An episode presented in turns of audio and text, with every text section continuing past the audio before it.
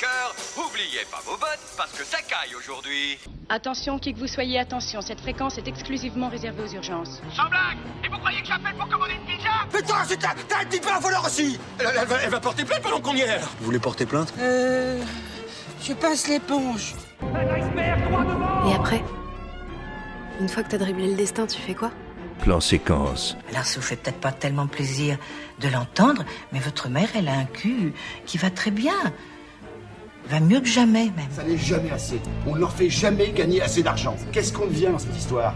Qu'est-ce que deviennent les salariés? Sur Radio Campus Tour. Je suis ton père. T'es incapable de m'aimer Incapable de m'aimer Petite saloperie de païen communiste T'as vachement intérêt à me dire que t'aimes la Sainte Vierge Ou je te détripe moi un coup de pompe, tu m'entends? Alors dis-le que tu l'aimes la Sainte Vierge Dis-le mon guignol Chef négatif, chef Chut Comme c'est joli.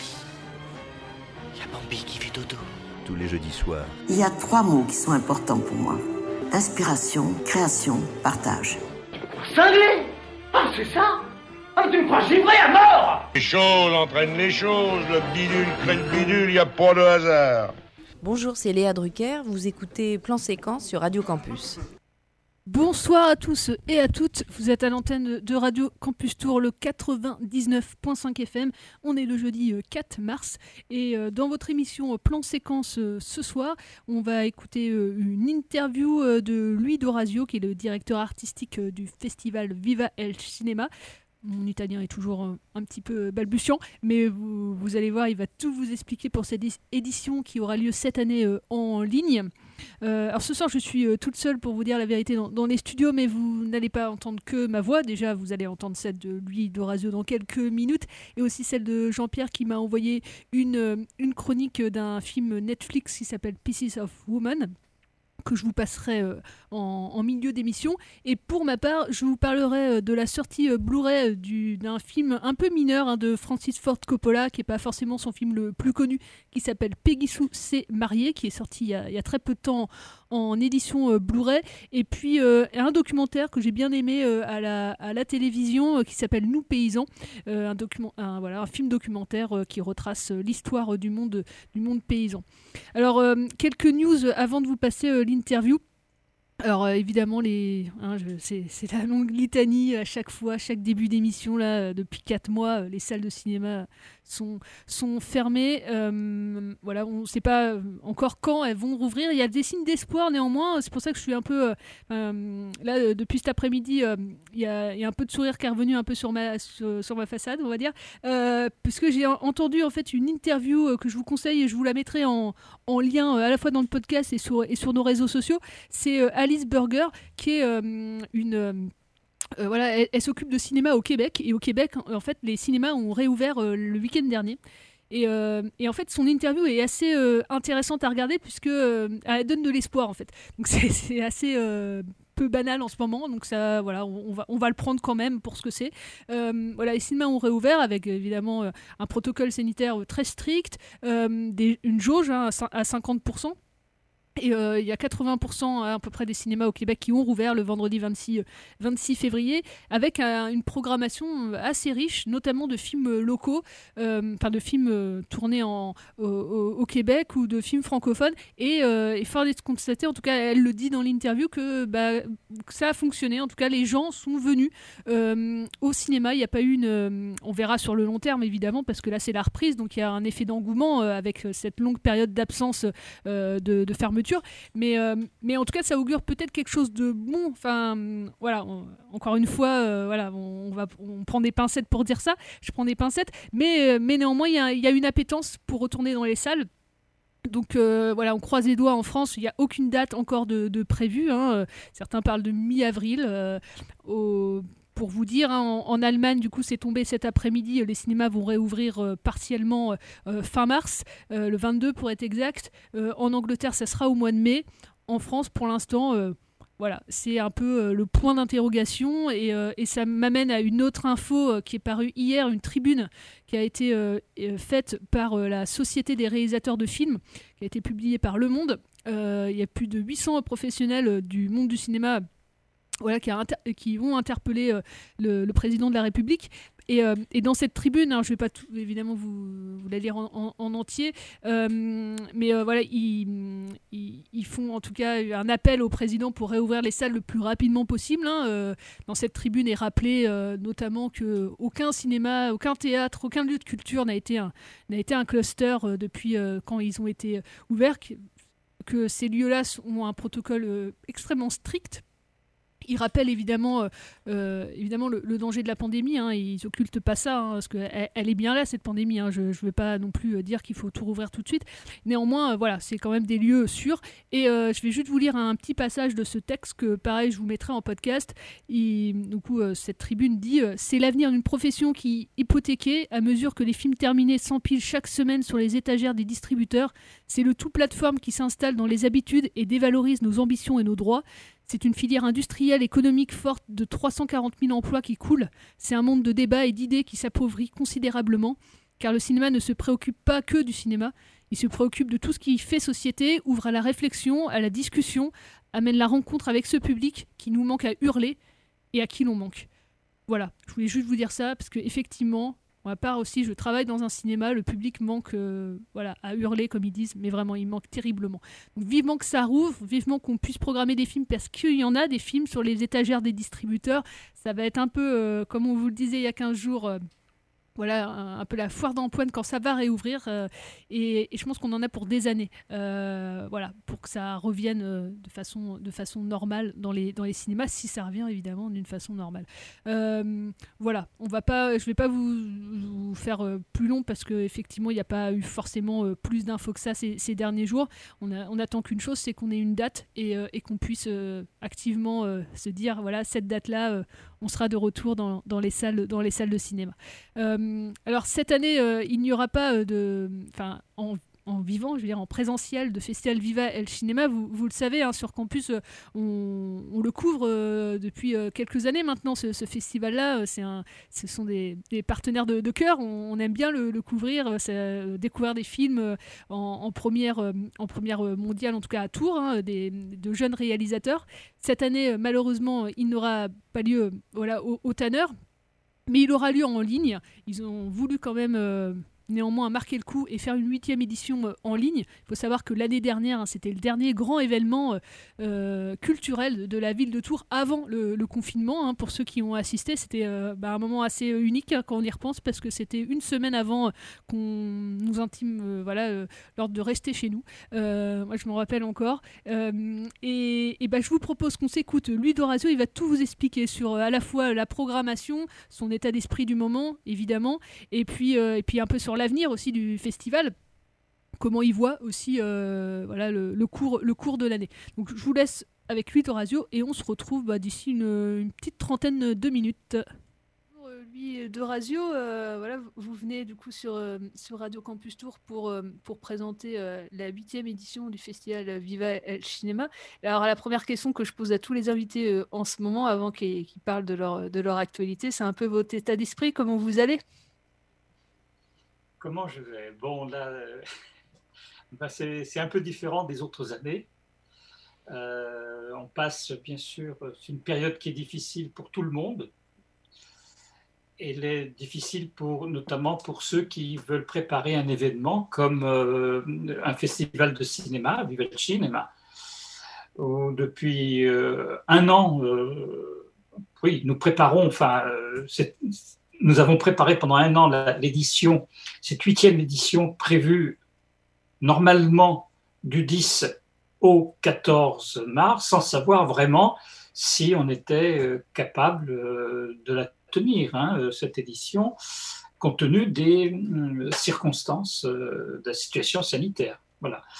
Donc on passe bien sûr par des phases de d'enthousiasme et puis ensuite d'abattement, enfin puis on revient, enfin c'est une période qui est, pas facile euh, et d'autant plus qu'on vit dans un brouillard permanent, enfin on n'a aucune visibilité, hein, euh, on a vécu dans aucune visibilité.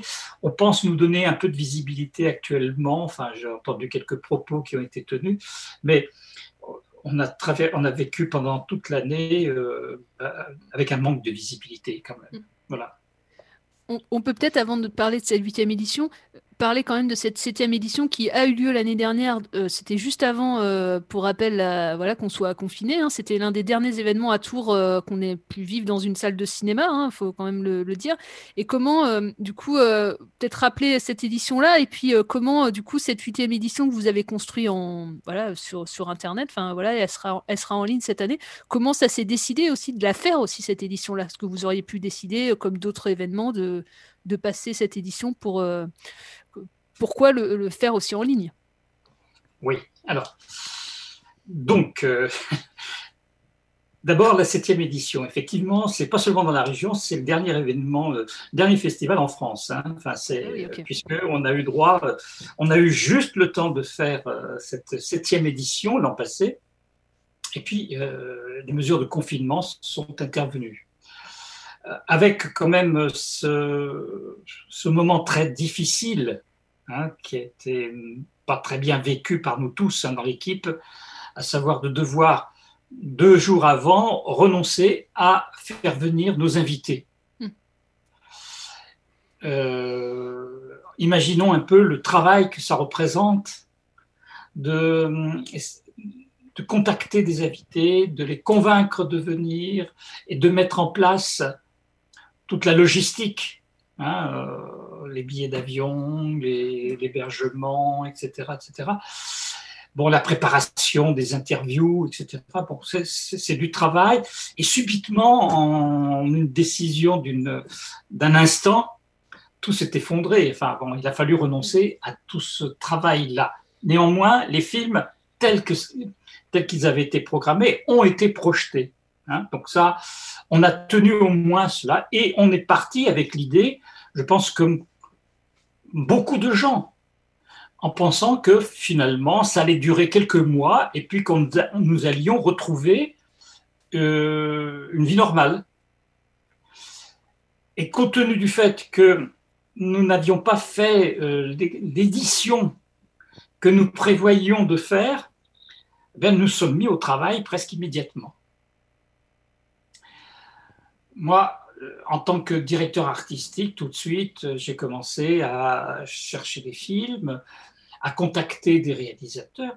Et la huitième édition prévue, donc là du 10 au 14 mars euh, de, euh, 2021, elle est prête. Les films sont faits, sont, la, la- la grille de programmation est prête, les, les invités euh, euh, ont été contactés, on a eu leur accord, euh, tout était prêt. Et on était même plus en avance que d'habitude parce que peut-être avec cette envie très forte de faire un festival, de rattraper un peu ce que nous avions perdu avec l'édition précédente, en novembre, dès le mois de novembre, on était déjà prêt. Disons, la programmation était déjà prête. Il y a tout un autre travail à faire. hein, nous sommes plusieurs à travailler dans l'équipe, dans des domaines complètement différents. Il y a beaucoup de travail, mais nous étions prêts. Mais avec quelques doutes, puisque euh, on commençait bien à imaginer que euh, ça n'allait pas se passer aussi bien que cela. Et on, ça- on a tardé parce que, bien sûr, il faut euh, accepter hein, de, de revoir un peu la copie. Nous sommes arrivés finalement progressivement à l'idée que ben, au mois de mars, ça ne serait pas possible. Ça ne serait pas possible, qu'on ne serait pas sorti d'affaires et que nous avons même envisagé peut-être de reporter au mois de juin. Et puis très vite, on s'est bien aperçu que même au mois de juin, c'est pas sûr du tout que ça marche. D'autant plus que c'est c'est beaucoup de travail. hein. Donc euh, préparer une- une- un festival, c'est aussi euh, euh, mobiliser des moyens humains, mais des moyens aussi financiers importants. Et ça se fait pas au dernier moment. C'est-à-dire que tout se prépare, pas seulement la programmation, mais tout le reste se prépare à l'avance. Donc il faut qu'on ait une lisibilité au moins sur deux à trois mois quand même. Sinon, c'est pas possible.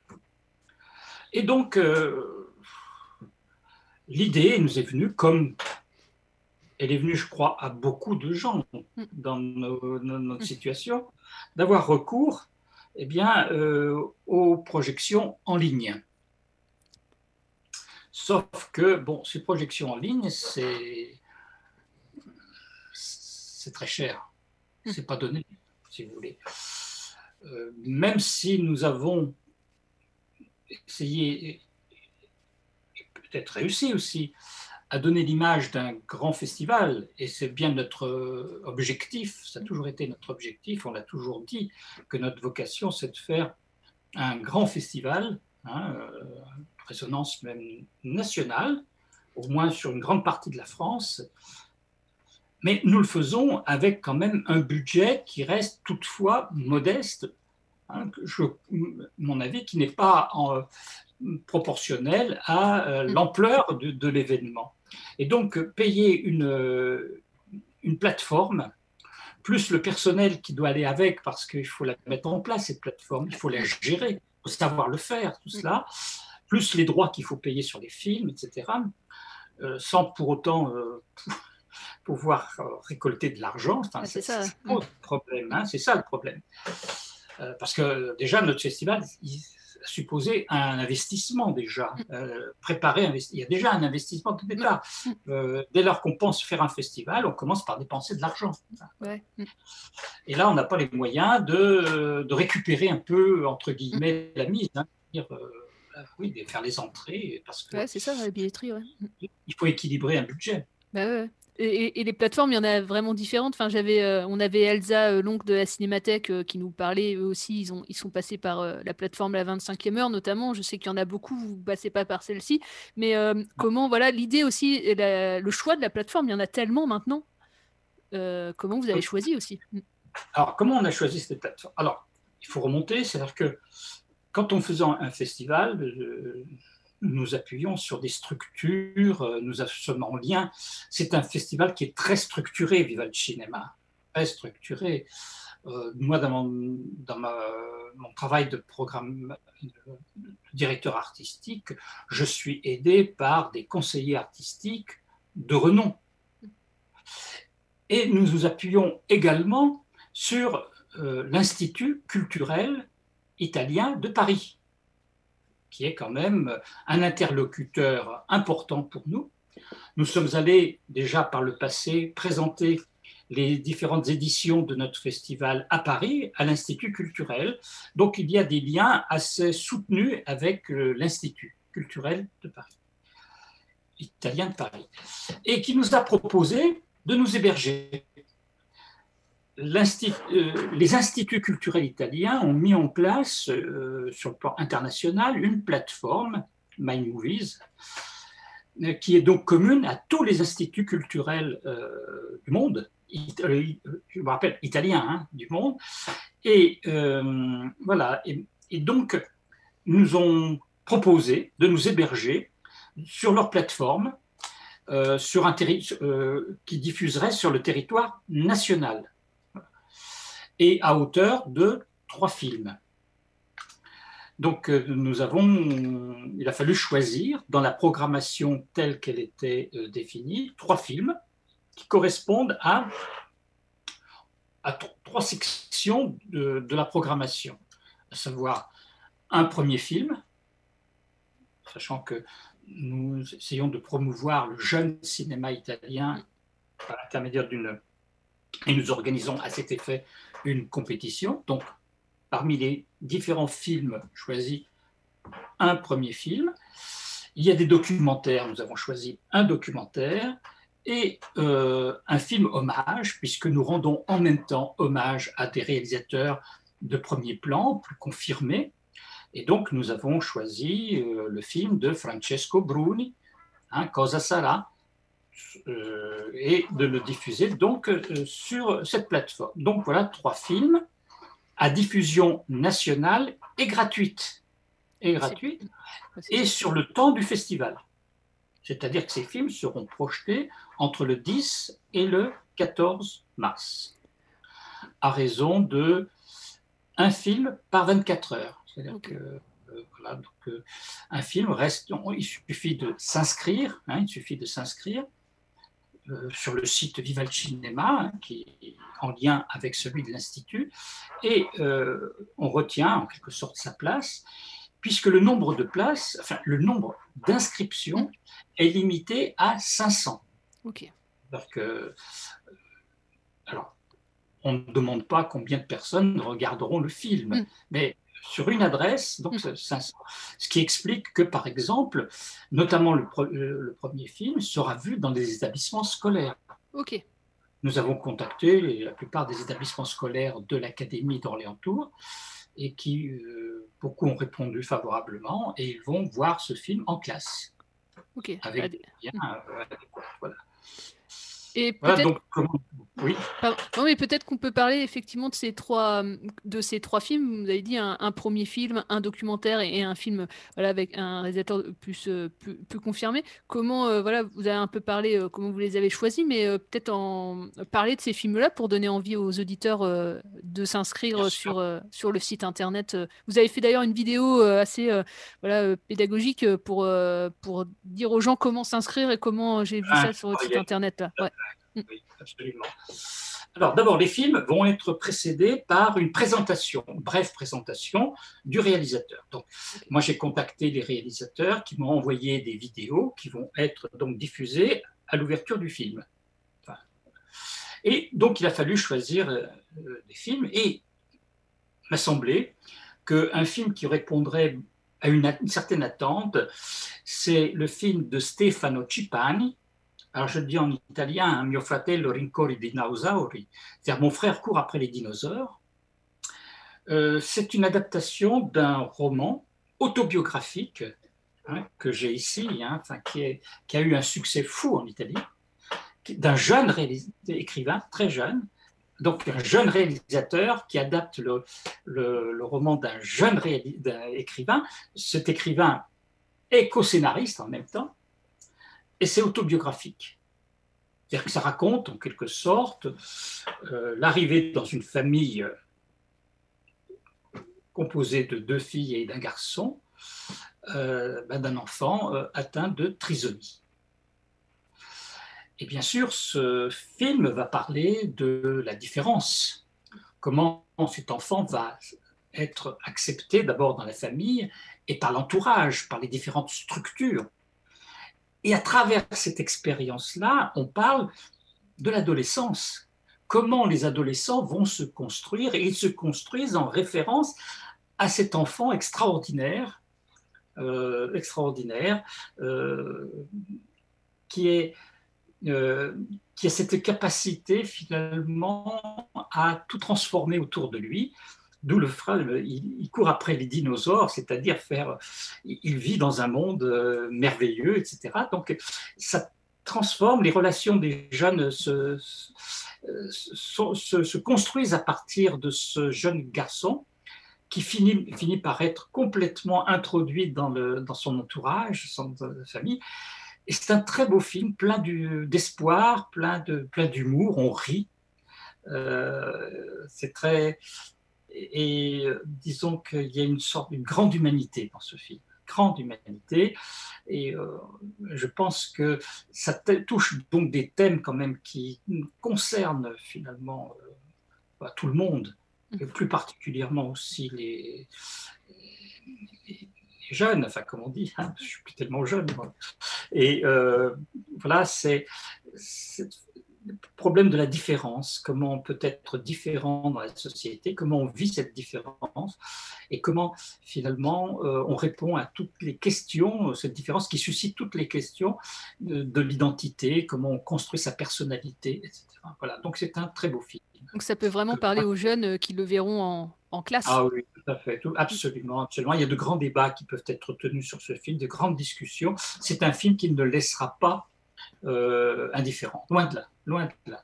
C'est ce roman. euh, alors le film, bien sûr, n'est pas sorti en Italie. Il devait sortir euh, en 2020 ou il n'y a pas de date du tout de sortie? Mais il n'a pas de date pour le moment. Enfin, il ne sort pas. euh, sort- il est bloqué. hein, il est bloqué. C'est parce que nous passons que des films récents. hein, de- voilà. Et en revanche, le roman Mm. a été un succès d'édition phénoménal en Italie. Il va être traduit en France. Il n'est pas traduit pour le moment, mais il est traduit dans beaucoup de pays. Hein, c'est un que moi j'ai lu avec un certain ravissement. Enfin, c'est quelque chose de. La fotografia è un pretesto. Non è che uno fotografa per fare fotografie, così come un pittore dipinge per fare quadri. Perché ha qualcosa da dire, perché ha qualcosa da vedere. Mimì non era un fotografo professionista, però amava fotografare per testimoniare. Era un testimone del tempo. Per un modo attraverso il quale lui tentava di frenare il tempo, di rappresentare lo svolgimento della vita e anche il passaggio della storia, che alle volte evapora. E se non la fermiamo con la fotografia diventa una storia in qualche modo eh, irraccontabile.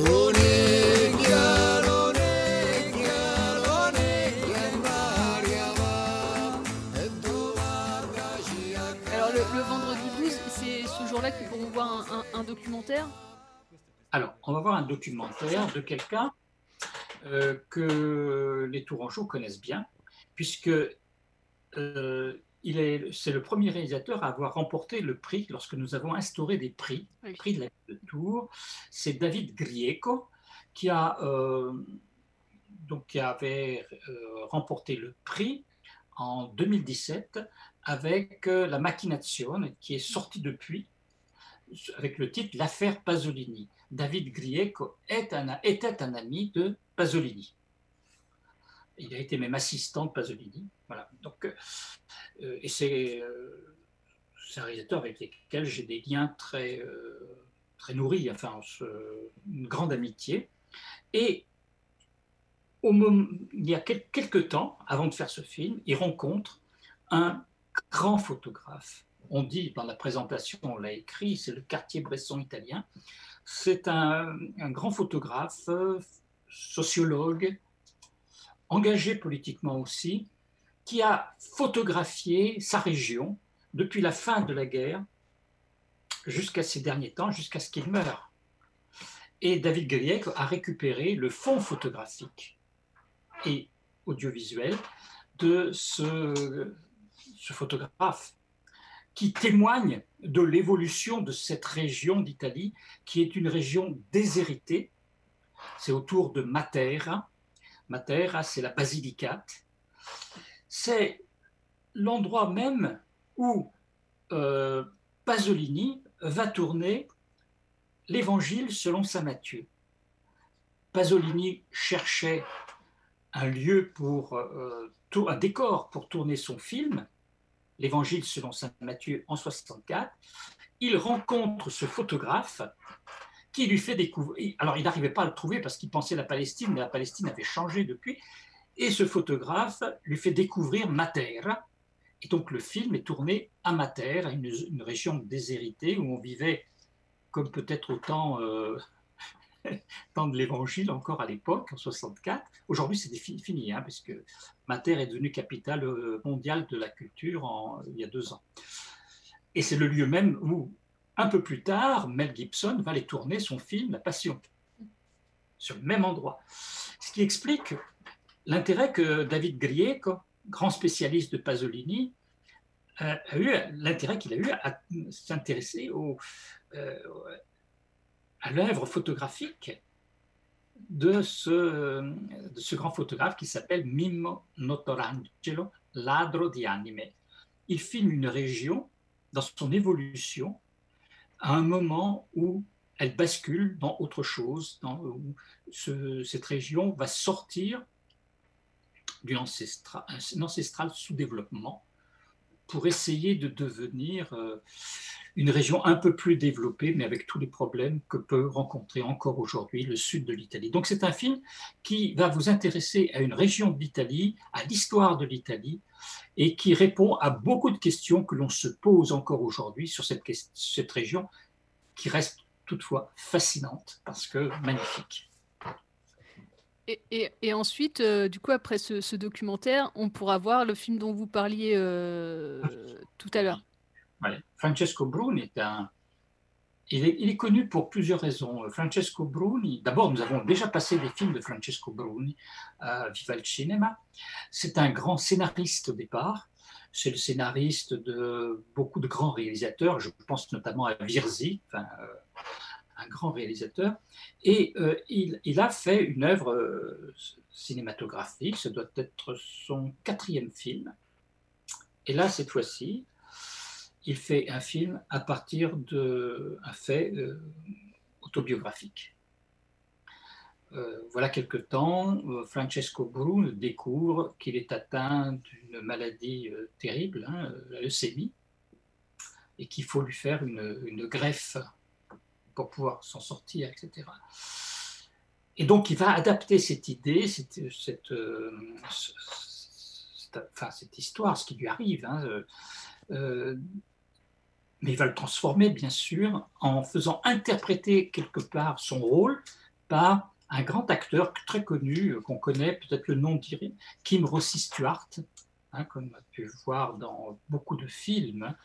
Euh, je pense que l'an passé, justement, on avait passé un très très beau film de Gianni Amelio, les, les chiaves di casa, les clés de la maison, dans lequel, bon, euh, qui était interprété par euh, Kim Rossi Stuart. Bon, et c'est un film donc qui aborde un problème grave, un problème qui, qui pourrait nous désespérer en fait. Et il le fait avec humour, ça reste une comédie, mais surtout avec ce qui caractérise profondément le cinéma italien, avec euh, l'optimisme. Euh, c'est en fait euh, un film, un hymne à la vie c'est un film à la vie, à, l'espoir. Hein. C'est ça qui est très beau dans ce film, c'est-à-dire que comment on sort réconcilié avec le genre humain. Ah bah ça, ça, ça, fait, ça va faire du bien du coup de regarder ça en, en ce moment. Alors c'est le genre ah oui, de film idéal. Alors... On en a besoin. Hein on, on en a besoin. Ah.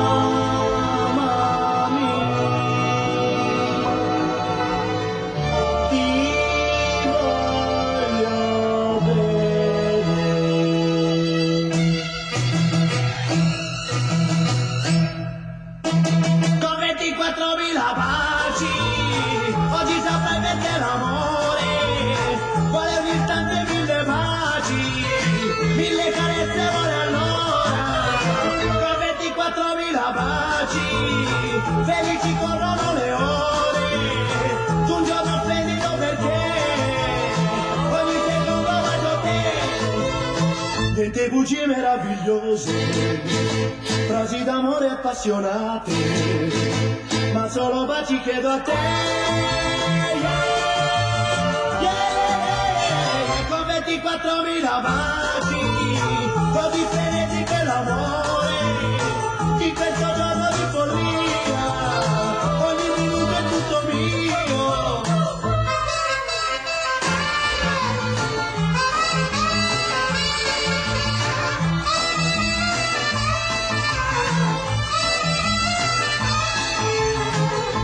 bugie meravigliose, frasi d'amore appassionate, ma solo baci chiedo a te. Yeah, yeah, con 24.000 baci, così per l'amore, in questo giorno di follia, ogni minuto è tutto mio, con 24.000 baci,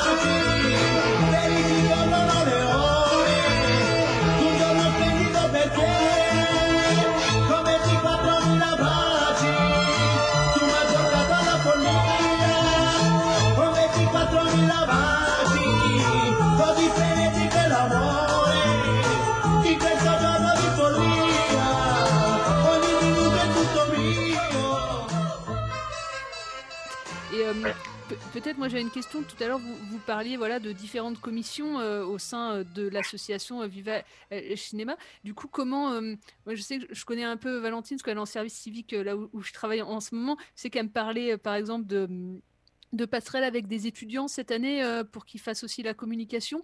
Donc, est-ce que vous pouvez un peu nous parler de ce biais-là? Parce que je trouve ça intéressant. En plus, on est une radio euh, étudiante. Donc, euh, savoir comment la, la, transmission que vous avez fait avec différents, différents publics, malgré voilà, la conjoncture actuelle. Bah, d'abord, nous avons commencé, quand nous avons commencé à faire le festival, nous avons commencé avec, nous sommes retrouvés à quelques personnes, une poignée de personnes. Et il a fallu se structurer, et on a créé une association, mais en même temps, euh, il y a une multiplicité de tâches. Et donc l'idée, ça a été de créer donc des commissions euh, avec des responsables de commissions et mènent leurs réflexions et leur travail dans chaque commission avec une concertation euh, ponctuelle de, de temps en temps. Et en même temps, il y a eu une évolution dans la composition des, euh, de tous les bénévoles, parce que nous sommes bénévoles, je tiens à préciser, nous sommes tous bénévoles, dans les bénévoles qui participent à l'organisation du festival. Et on peut dire qu'il y a eu, dans les deux, trois ans, dans les trois ans qui, ont, viennent de s'écouler, un fort rajeunissement, un fort rajeunissement des membres de l'équipe. Avec l'arrivée de jeunes étudiants, effectivement, au départ étudiants, et qui ont continué à travailler avec nous, même s'ils n'étaient plus étudiants. voilà, donc, euh, et, euh, et on leur, ils ont des responsabilités, c'est-à-dire que c'est un travail, ce ne sont pas des petites mains. Mm. Ça, je veux dire. Chacun, euh, c'est vrai que quand on voit festival, on parle de festival, on pense tout de suite programmation, on pense, voilà, mais la programmation, on a beau concevoir une programmation, ça n'a aucun effet si à côté de ça, eh bien, euh, d'autres personnes ne travaillent pas pour que cette programmation se concrétise en un festival. Enfin, et donc ça, ce sont des responsabilités, c'est un travail très important, un travail de relation notamment, et puis euh, voilà, enfin, qui touche différents domaines, que ce soit effectivement la communication, travailler tous les aspects de communication, et qui, euh, que ce soit des problèmes de recherche, de financement, ça c'est une, autre, autre commission, que ce soit aussi sur le domaine scolaire, le lien avec les établissements scolaires, parce que nous, nous tenons à ce que euh, d'associer les établissements scolaires. Hein, euh, nous faisons la promotion du cinéma, à travers le cinéma italien, de la culture italienne et donc de la langue italienne aussi. Enfin, donc, euh, et, euh, et, en même temps, ça ne s'adresse pas seulement à des, italophones, puisque ça, s'adresse à tous ceux qui aiment le cinéma hein, italien, mais pas seulement, et, tous les amoureux de l'Italie, en fait, hein, parce que dans la région centre, l'Italie fait partie en quelque sorte de l'identité culturelle de la région. Hein. On l'a bien vu avec euh, Léonard Vinci. Et donc, on, fait appel à des jeunes qui viennent nous rejoindre, il y en a beaucoup hein, qui nous rejoignent, qui nous rejoignent, ça peut être même parfois ponctuellement, parce qu'il y a des bénévoles qui travaillent tout au long de l'année au sein des commissions, mais au moment du festival, de trentaine de personnes que nous sommes dans les équipes, nous passons à 80, 90, ah parce qu'on a besoin de gens qui nous aident et qui ont un rôle capital pendant le festival, qui rendent possible euh, l'organisation d'un festival. Alors cette année, c'est un peu particulier, mais on pense très sérieusement que l'an prochain, ce sera beaucoup mieux. Oui, je ne fais pas de soucis non plus. Euh, j'espère que les, effectivement les, les, bénévoles seront de retour parmi toutes les associations euh, euh ils, étaient. Euh, alors moi j'avais une, une question que je pose aussi en, ce moment à, à, à, tous nos invités. voilà, ça fait quatre mois maintenant que les cinémas sont fermés, sept mois en tout là depuis, depuis mars 2000, 2020 malheureusement nos, consommations, on voit, elles ont un peu évolué euh, c'est durant l'année dernière. Est-ce que vous, elles ont évolué avec l'arrivée notamment de ces plateformes qui sont de plus en plus présentes dans nos vies? Et euh, je voulais avoir votre, euh, votre point de vue là-dessus. Est-ce que vous, votre consommation du cinéma a évolué ou pas? Et quel regard vous portez là-dessus? Alors, la réponse va être assez complexe. D'abord, il faut affirmer quelque chose. un point de vue très fort pour moi, un film se regarde dans une salle de cinéma. Je suis, Ah, d'accord. Euh, un film n'existe que s'il y a un spectateur de cinéma dans une salle et, dans- et installé dans des conditions très particulières d'isolement. En même temps, isolement et en même temps contact euh, obscur, disons, avec, la, avec les, les gens les, à côté. Hein. On s'est tous aperçus que on apprécie, euh, on apprécie mieux un film quand autour de soi les gens, on sent que les gens apprécient, bon, et, inversement. Néanmoins, effectivement, euh, les plateformes sont en train de prendre une place importante. Et à ce propos, ça ne facilite pas la tâche euh, pour une programmation de festival. Parce que ces films qui sont réalisés, bah, il faut que ça, euh, c'est-à-dire qui ont demandé des investissements. Bah, ceux qui ont investi de l'argent, les producteurs, maisons de production, bah, veulent récupérer un petit peu l'argent. Et ce qui est en train de se passer partout, et en Italie en particulier, les films filent vers les plateformes. Et, euh, et ça, euh, c'est un très très gros problème parce que comment ensuite faire un festival avec euh, des films inédits? Quand ces films ont été envoyés sur des plateformes. Donc, et souvent, pire encore, pire encore, ils sont produits par la plateforme elle-même. Je pense à Netflix.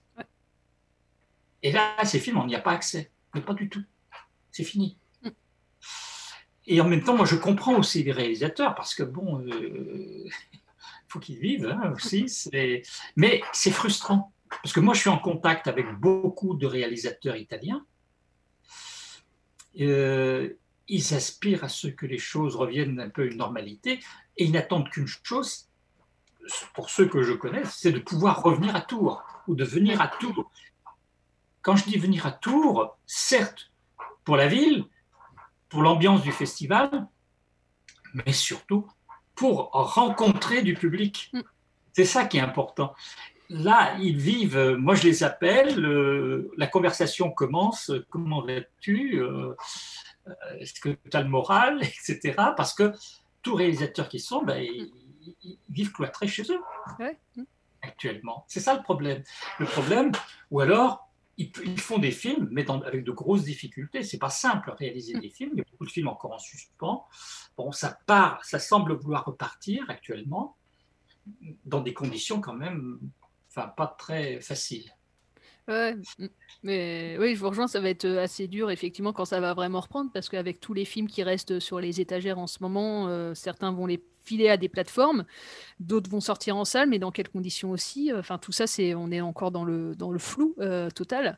Et, euh, et après, effectivement, je vous rejoins, je comprends euh, bah, les réalisateurs qui peuvent aller vers les plateformes puisque à partir d'un moment, il faut bien vivre aussi, donc. euh, voilà, mais, euh, mais effectivement, un film se voit aussi pour moi dans une salle de cinéma avant tout, et les plateformes ne remplaceront jamais cette aventure collective qui est, qui est la salle de cinéma, quoi. Et, euh, et puis d'autant plus que pour un, un film notamment, enfin je ne vais pas sur Netflix, mais sur un film Netflix, euh, le film après peut disparaître alors que dans une salle, il y a, la, il y a le souvenir de la séance qu'on aura vue. Euh, voilà. Euh, mais bon, peut-être un jour. Et et, euh, l'émotion. et l'émotion, évidemment. Ouais. Et, et on se rappelle notamment bah voilà, hein, de cette édition euh, 2000, euh, 2000, euh, 2020 de Viva, et, ou même des antérieures, effectivement. Euh, ça sera une autre, une autre édition euh, cette année. Euh, et peut-être en, en dernière question, voilà, vous en parliez là à l'instant, mais ouais, la, la situation en, en- en Italie, c'est vrai que nous, bah, on, on s'occupe principalement de ce qui se passe euh, dans les cinémas euh, français, mais c'est c'est quoi la situation euh, là-bas euh, Est-ce qu'il y a des perspectives comment, comment ils sont aidés aussi les, on, on sait en France, mais en Italie, comment, comment les aides des exploitants? Alors, l'aide est beaucoup, n'est pas, enfin, euh, est bien moindre. hein. L'aide est bien moindre que chez nous. Euh, la situation, peut-être qu'en France, on, va vers une situation à l'italienne, à savoir que hum, il va être, pour le moment, ça reste très marginal en France, mais en Italie, il est assez difficile d'avoir une vision d'ensemble puisque il y a une régionalisation dans les mesures.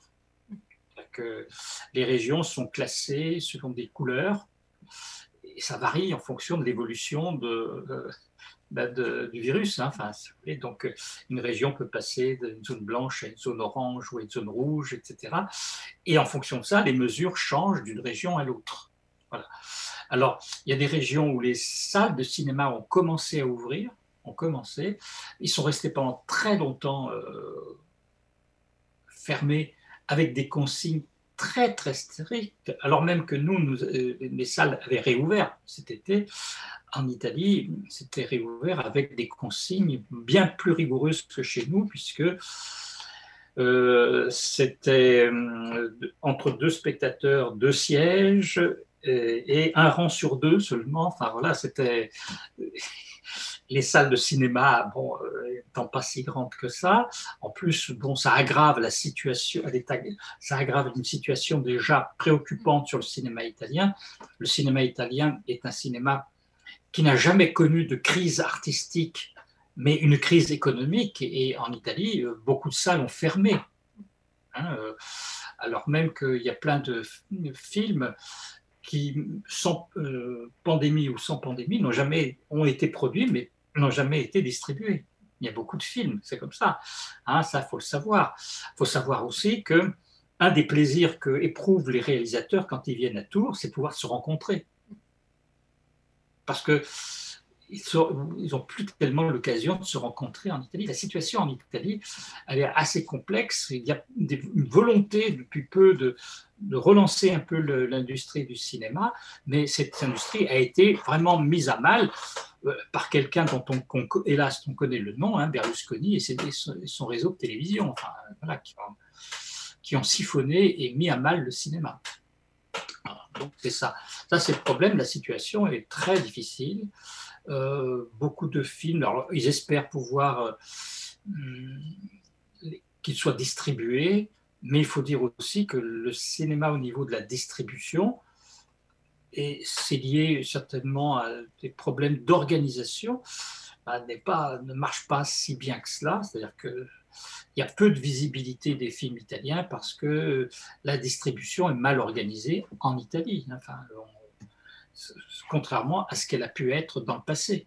Dans le passé, il y avait euh, une grande visibilité des films italiens, avec bien sûr, on disait, mais les réalisateurs italiens sont très bien, mais derrière, il y avait une industrie du cinéma très pertinente. Aujourd'hui, il y a des réalisateurs peut-être même meilleurs qu'avant, et derrière, il n'y a personne pour, euh, pour vendre ces films, parce qu'un film, il faut que ça se vende, un film, Ouais. pour qu'on soit vu. Eh ben, très bien, je vais, je vais vous remercier euh, d'avoir répondu à, à- à- à mes questions. On mettra tout dans le podcast de l'émission pour, euh, pour renvoyer vers les, vers les séances, euh, vers, le site, in- vers le site internet hein, qui est très bien euh, fourni. Euh, eh ben, merci beaucoup, euh, Louis Dorazio. Merci, je vous remercie. Tous les jeudis soirs sur Radio Campus Tour, plan séquence, une émission sans coupe, une émission d'un seul mouvement, d'un seul tenant, une émission d'un seul souffle. Plan séquence, une émission qui glisse, une émission qui chemine lentement, d'abord dans les oreilles, puis dans les cœurs et les âmes, sur Radio Francus. C'était... Pardon Merde, merde, excuse-moi. J'ai merdé.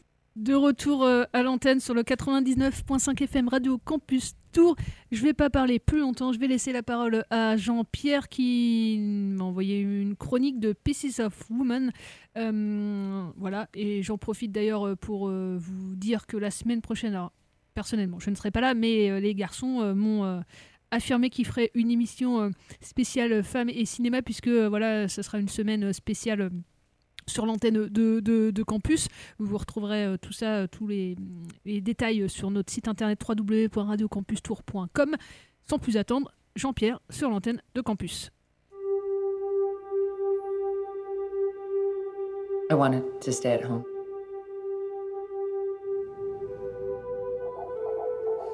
She sounds really good. Hi, baby. I wanted the baby to decide when she wanted to come. My daughter came into this world.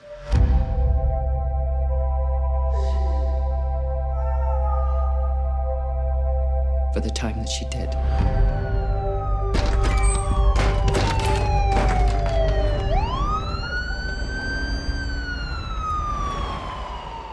Bonsoir à tous, bonsoir à toutes. Et bien, je ne suis pas présent physiquement avec vous, mais je suis présent dans l'émission. J'apporte ma pierre à l'édifice en vous proposant une chronique en direct live, enregistrée en une seule fois, d'une seule traite, en direct de ma cuisine. Je ne peux pas être présent physiquement ce jeudi avec vous. Alors j'ai décidé de chroniquer un film Netflix, Pieces of a Woman, un film qui est sorti début janvier, que je chronique un peu tardivement parce que j'avais initialement décidé de faire l'impasse sur celui-ci et puis finalement j'ai craqué.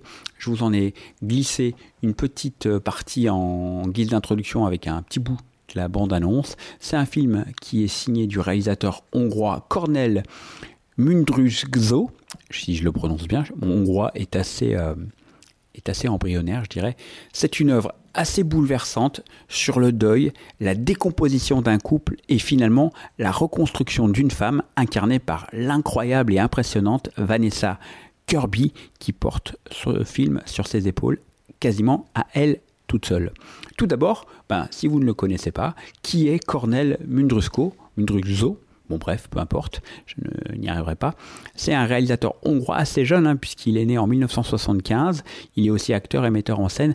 Il a plusieurs films à son actif, souvent des films un peu étranges, un peu barrés. Moi, je l'avais découvert en 2014 avec White God, un film assez fou dont je ne vais pas dire grand-chose, si ce n'est que les chiens, et oui, tiennent la vedette dans ce film complètement dingue. C'est ce qui m'a un peu amené à m'intéresser à ce film-là, outre la réputation aussi et les critiques qui étaient plutôt très bonnes sur ce Pieces of a Woman.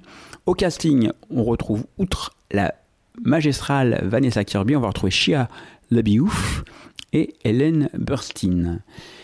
Le scénario, assez simple, Martha, enceinte, va perdre son enfant durant son accouchement à la maison, qui est le début du film. C'est un incroyable plan séquence de 25 minutes, début du film et aussi début de la fin. Le récit bascule dans un drame implacable qui nous laisse impuissants et lessivés après ce plan séquence de 25 minutes hyper immersif. On est plongé impliqué même, on est quasiment à côté de ce couple qui vit euh, ce drame-là. Un film qui va alors nous emmener petit à petit dans les tréfonds de la perte et de l'abandon. And I can't bring her back.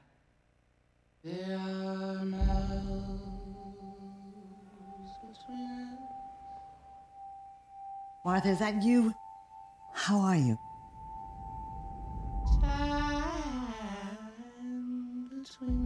60 to 70% of these cases, we rarely find a satisfactory explanation. Certain things medically we just don't have answers for.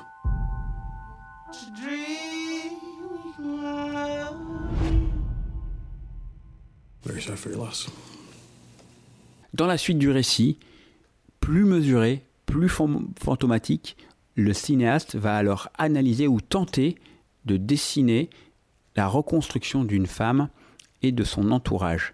Alors, Pieces of a Woman, c'est un peu à l'image de son personnage principal, c'est un film assez silencieux, assez froid, assez nébuleux, notamment dans sa manière de bâtir son scénario. C'est aussi très dense, assez complexe parfois, très contemplatif, il faut aimer euh, la mise en scène, parce que c'est vraiment un film de metteur en scène. On va également être confronté au deuil, à la tristesse du poids de la société et de la famille quand cette dernière se veut anxiogène, à un mari meurtri, à un couple qui vole littéralement en éclats. Je ne veux pas en dire trop non plus. C'est une mère bourgeoise, inquiète, faible, honteuse, une sœur culpabilisatrice, et j'en passe car je pense vous en avoir déjà trop dit. On a, comme je vous l'ai dit, un scénario assez complexe, très maîtrisé, une réalisation superbe, toute en fluidité au plus près des corps et en plan séquence mélancolique. On pense parfois, moi ça m'a beaucoup fait penser à Godard, notamment dans Le Mépris, dans cette façon de filmer. On a un cadre qui est extrêmement sophistiqué dans quasiment tous les plans. C'est un vrai tour de force esthétique et quelle frustration de ne pas voir ce film sur un grand écran. Sur un petit écran à la maison, c'est quand même pas pareil. On a une direction d'acteur qui est juste parfaite et l'interprétation très juste de l'ensemble du casting est à noter et un plus plus plus pour Vanessa Kirby, complètement habitée et en pesanteur par son personnage. Âme sensible, c'est pas forcément un film pour vous. Amateur de cinéma avec un grand C, ça l'est. inévitablement, dans ces 25 premières minutes, de par sa construction, Pieces of a Woman rappellera un autre film qui est sorti l'année dernière. Ça tombe bien, j'avais aussi beaucoup aimé ce film-là. C'est évidemment Le Madré de Rodrigo Sorogoyen, qui commence également par un plan séquence magistral. C'est aussi un drame et on voit aussi une mère. Je vous invite vraiment à prendre deux heures pour vous plonger dans ce film-là. Vous débranchez évidemment le portable et vous vous laissez absorber. Et vous allez vivre une expérience qui est très très belle et très très, je dirais, cinématographique avec le petit bémol, le seul bémol, je dirais pour moi, c'est la taille de l'écran. Enfin, c'est Netflix. Voilà, merci de votre attention. Vous pouvez reprendre maintenant une activité normale. Et puis, je vous dis euh, à bientôt. Ciao, ciao. Pensez au cinéma. Ils vont bientôt réouvrir. Et j'espère que vous serez euh, au rendez-vous.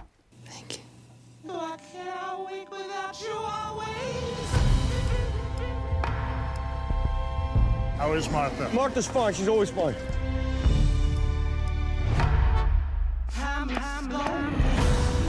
Have you decided to go to the trial? It's the right thing to do, honey. Because you say it is. She has to pay for her incompetence.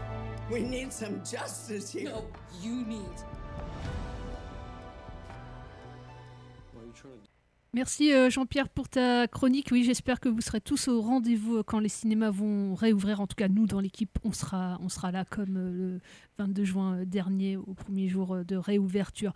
Pour terminer cette émission, avant de vous laisser avec les gars de, Reggae Stories, je voulais vous parler d'un film de Francis Ford Coppola, Peggy Sue s'est marié très rapidement. Hein. Il est sorti en Blu-ray, donc voilà, si vous voulez découvrir, alors voilà, encore une fois sur votre télé ou sur votre ordinateur euh, ce, film, c'est c'est pas le film le plus connu hein, de Francis Ford Coppola. Hein. Euh, Coppola, pour ceux qui remettraient pas forcément, hein, c'est l'auteur de la trilogie du, Parrain, notamment.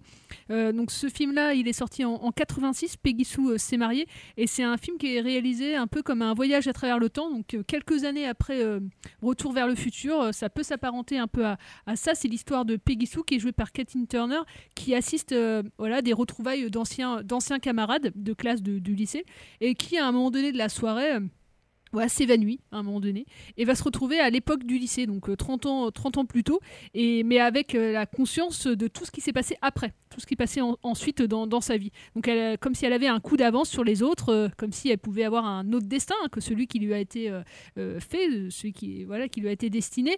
et avant d'être propulsée dans le passé, donc en 1960, là dans, dans le film, il faut savoir aussi qu'elle est sur le point de, de divorcer, hein, qu'elle avait, qu'elle a deux enfants avec avec Charlie euh, qu'elle a rencontré au lycée. Charlie qui est joué euh, par Nicolas Cage, hein, qui n'est autre pour euh, voilà la petite anecdote, mais vous le savez, hein, le neveu de, de, Coppola.